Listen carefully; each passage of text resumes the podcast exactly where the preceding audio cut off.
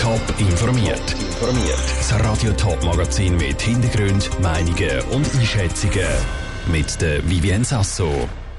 Ob sich die Ostschweizer Firma Flava trotz Aufhebung der Corona-Massnahmen weiterhin auf die Maskenproduktion fokussiert und wie Schweizer Politikerinnen und Politiker auf die angespannte Stimmung zwischen Russland und der Ukraine reagieren.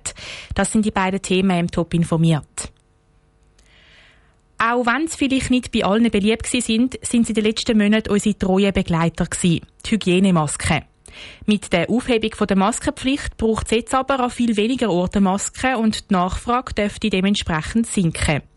Was das für Auswirkungen auf Maskenproduzenten wie zum Beispiel die Ostschweizer Firma Flava hat, das weiss Janine gut. Am Anfang der Pandemie hat sich die Flavaz Flavil zwei Maschinen gekauft, die Masken produzieren.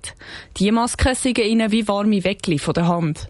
Das hat gut kompensiert, dass andere Produkte wegen Corona nicht mehr so verkauft worden sind, sagt der Geschäftsführer von der Flava, Claude Rieser. Für uns ist die Maskenproduktion sehr, sehr angenehm weil sie eigentlich immer dann, wenn andere Produkte ein bisschen in Einbruch hatten, aufgrund der Pandemie, hat die Maske eigentlich das sehr stark kompensiert. Und von dem her ist es mehr ein Verlagern von den Mitarbeitern in den jeweiligen Produktbereich.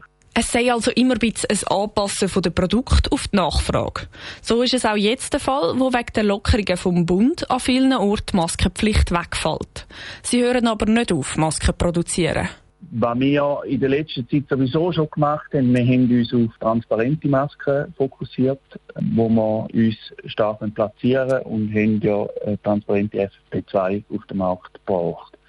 Und da wollen wir nach wie vor verfolgen. Wie genau dass es denn in Zukunft aber weitergeht, können sie nicht voraussagen. Wichtig sei es, flexibel zu bleiben und sich nach der Situation im Markt zu richten, sagt der Geschäftsführer von der Flava, Claude Rieser, weiter. Zum einen ist ja die Frage, was passiert im Herbst wieder. Also, immer, es ist wahnsinnig schwierig in dieser Pandemie auch irgendwelche Prognosen zu machen. Aber es ist auch auf der anderen Seite die Frage, wie gehen wir als Gesellschaft in Zukunft mit Grippewellen um? Weil man hat doch auch relativ klar gesehen, was Maskentragen geholfen hat, um die Grippewellen abzuschwächen. Da könnte es ja durchaus sein, dass die Masken auch weiterhin eingesetzt werden. Der Beitrag von Janine Gut. Ein grosser Schock sei die Aufhebung der Maskenpflicht für die Flava übrigens nicht gewesen. Der Verkauf der Masken hätte auch schon in den letzten paar Wochen stetig abgenommen. Die Krise im Osten der Ukraine sorgt auf der ganzen Welt für Schlagzeilen.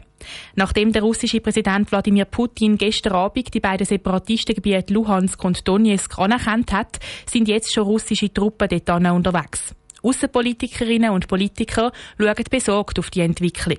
Cosette Espinosa.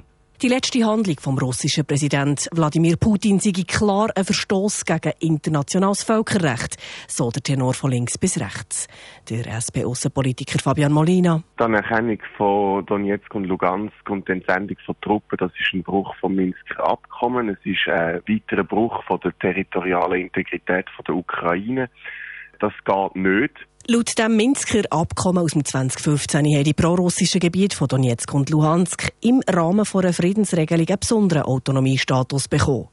Bisher sind Luhansk und Donetsk international nicht anerkannt worden, auch von Moskau nicht. Bis gestern. Damit ist der Minsker Friedensprozess auf Eichlapf tot sorgt sich die Mitte-Außenpolitikerin Elisabeth Schneider-Schneider. Die Anerkennung von diesen Gebieten, die früher schon umstritten waren, das ist sehr schwierig. Auch das Minsker Abkommen jetzt obsolet worden ist, was doch für eine gewisse Stabilität in der Region gestanden ist. Die Schweiz hat die Anerkennung die entsprechend verurteilt. Auf Twitter ruft das Außendepartement EDA Russland auch dazu auf, die internationalen Verpflichtungen einzuhalten und sie entscheidet zu revidieren.